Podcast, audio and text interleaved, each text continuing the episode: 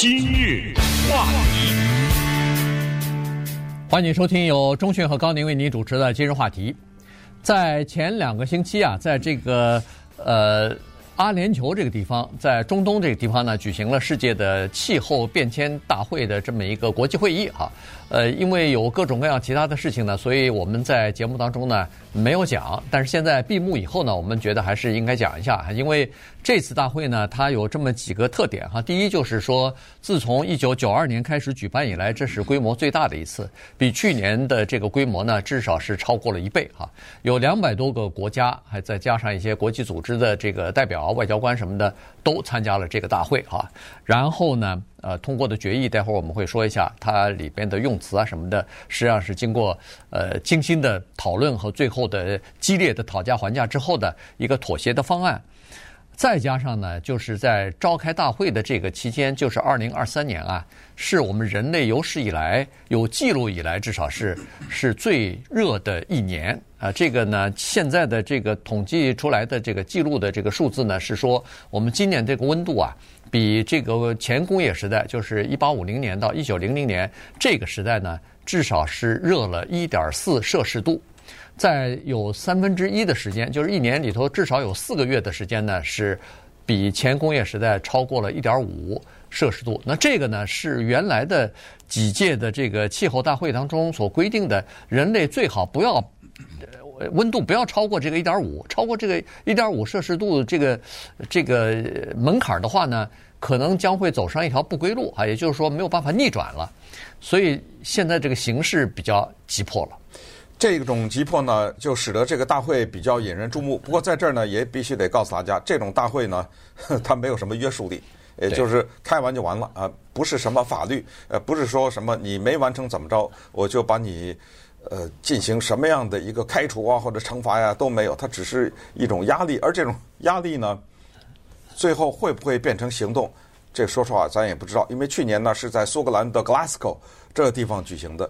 去年那会开完了以后，也是有各种协议啊，信誓旦旦的。开完以后呢，英国马上就扩大了它的石油啊、什么煤啊、什么这方面的生产，所以好像没有什么结果。可是这一次呢，因为考虑到二零二三年是最热的一年，因为我们看到了地球上此起彼伏的什么山火呀、干旱呐、洪水啊等等哈、啊，看到了这些呢，有一种。的确，哈，有一种迫在门槛的或者迫在眉睫的这么一种感觉，因为这个是一个整个的人类的他生存的问题，它不是说你什么乌克兰什么打仗什么哈马斯，它不是这个问题，它是整个人，我管你是什么立场的，我管你是自由还是开放的，大家一热全热死，对不对？这个没有区别的，他这个所谓眼。长子弹不长眼睛，对不对？这个气候它也不管你是什么样的信仰、宗教啊什么之类，它不管你这一套的啊。所以在这种情况之下呢，它增加了紧迫感。只是唯一我们觉得有点小有点讽刺意味的是，它这个发生居然是发生在产油国的这个地方啊，就阿联酋或者就阿拉伯联合大公国是发生在这个地方，而这个地方呢，它是靠着所谓的化石燃料而发家的。这个化石燃料。主要指的就是什么呃天然气啊、石油啊、煤啊，指的是这种东西。而且呢，这一次选了一个主席叫做 Al Jaber 啊，Jaber 呢，这人是谁？他是阿拉阿联酋的叫做工业与高科技部的部长，同时他也是阿联酋派往这联环保大会的这么一个代表。他还是。阿比阿布达比石油公司的 总负责人，对，而而且呢，他刚刚签了一个一千五百亿的继续开采石油的这么一个协议，所以他当主席哇，遭到一百多个国家的反对，这个有美国呀、欧洲啊这些国家他说不行啊，不能让这个人当主席，这等于是。呃，所所谓裁判兼球员呐，或者是这等于是黄鼠狼给鸡拜年，反正就类似这种的，有利益冲突嘛？啊，就是直接的利益冲突。你环保什么呀？你当然是反对环保。再加上呢，这个会议刚开始不就就传出来，他说了一句话，他就是说气候暖化和科学没关系。啊，这话一传出来，结果对他呢直接的冲击，他生气了。那生气了以后呢，他为此做了下面这番讲话，我们可以听一下啊。And to address this question right.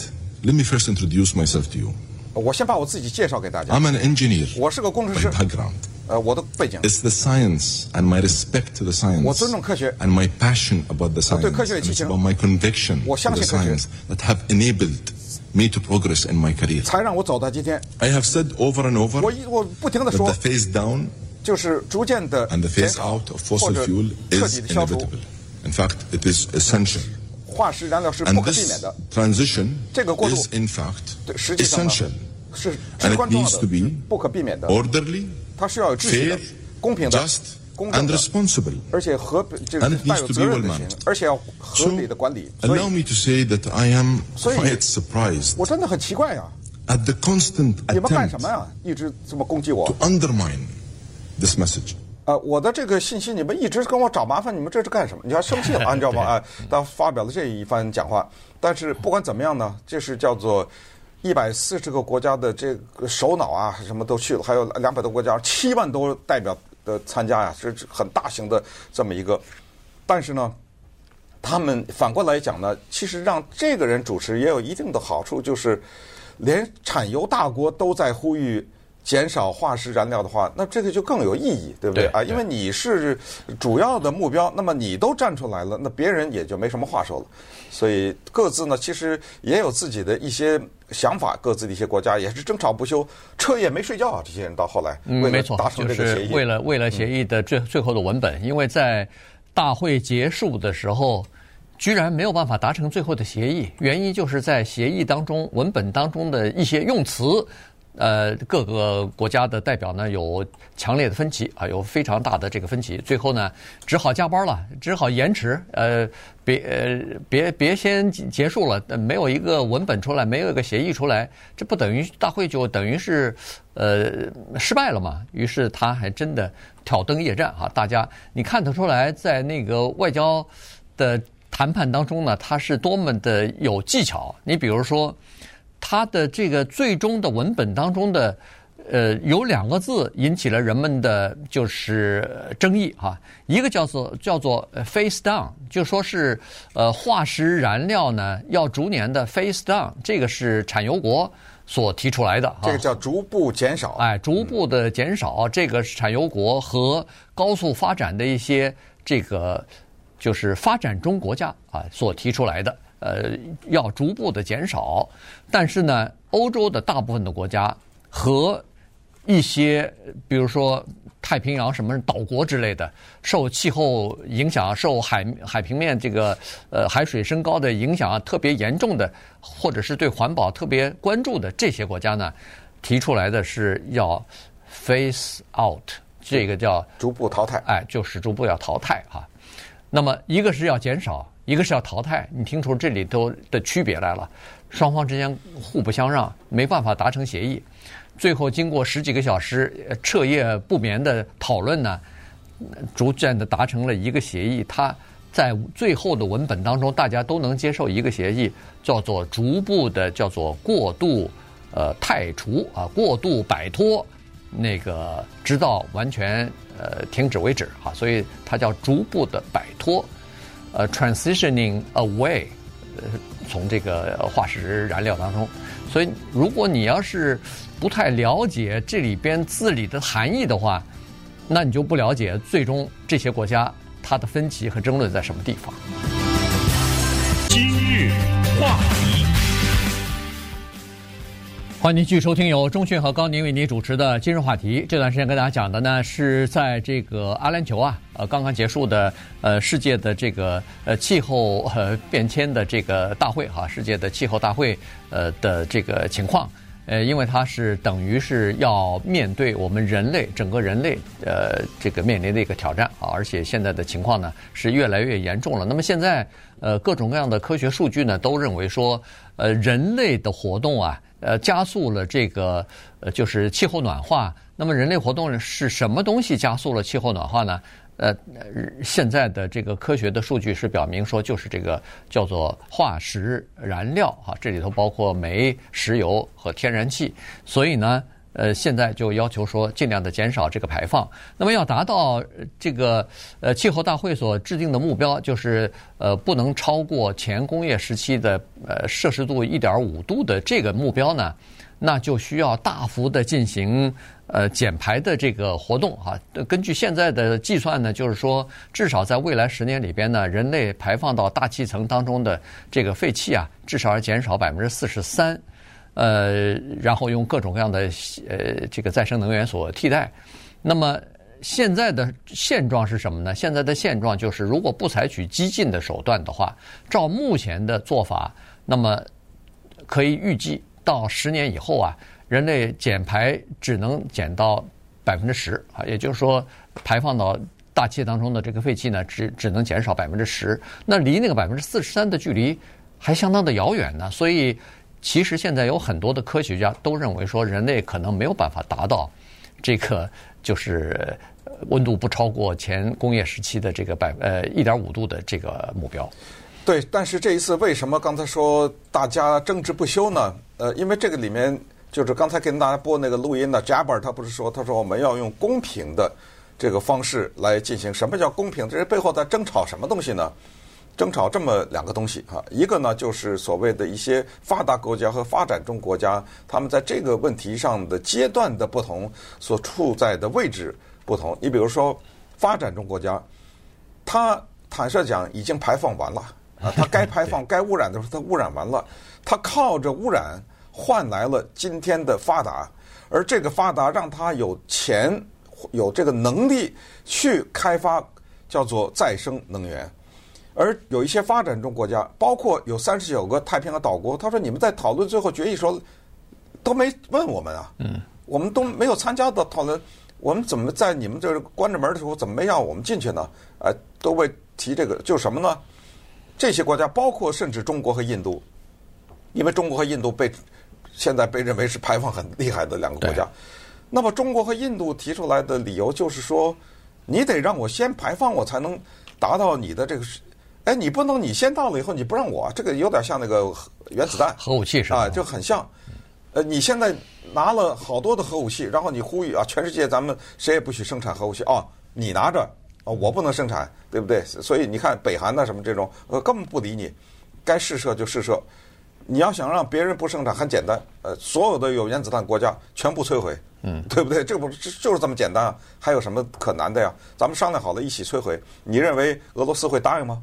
这个问题就在这儿啊！有原子弹的那些国家他不答应啊，以色列会答应吗？对不对？我这一摧毁，这马上对不对？就把这个又进攻了，呃，所以这个这是第一个啊，这是这个问题，就是你这是站着说话不腰疼啊！你吃饱了，然后你让我们大家都节食啊，对不对？呃，这是一个。第二个就是沙乌地阿拉伯提出来的，就是关于所谓的释放和所谓的补给问题啊，就是碳补给问题，就是他说啊。还有一个技术，就是释放就让它释放，但是有一个技术呢，就是把释放出来的废气二氧化碳呢给补给起来、收起来。那烧起来，它就不进入到大气，不进入大气，这个地球的温度就不会上升。那收到哪儿去了？嗯，哎，收到海底下和地底下了。那到深海的底下和地底下，确实可以进行所谓的叫做补给、吸收和封存，可以进行这个。可是你知道吗？那个成本太高了，高到花不来了，就没有这个钱呐做这个。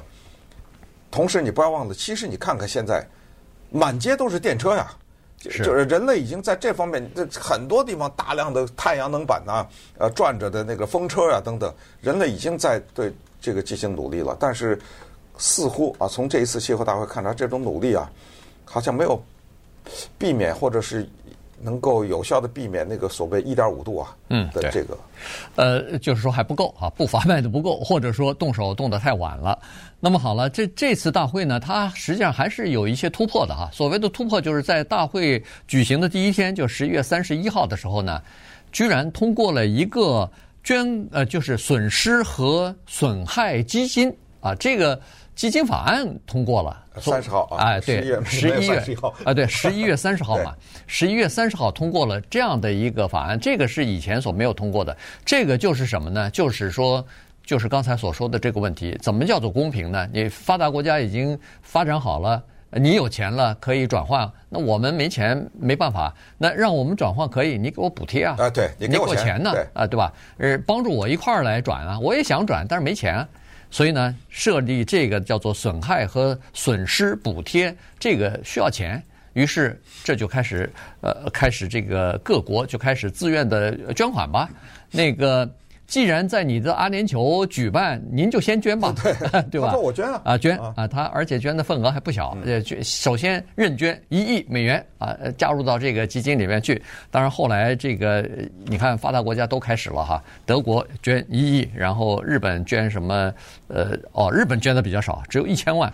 英国捐了呃五千万，但是后来他们的呃这个首相苏纳克把它增加到六千万，而美国捐多少呢？美国捐一千七百万，然后欧盟在经过讨论之后，把德国也纳入到欧盟里头呢，一共捐两点四五亿。啊，所以加在一起呢，呃这么七凑八凑呢，可能也能凑一点钱，但是你说这点钱就够补贴这些发达呃发展中国家的这个转换吗？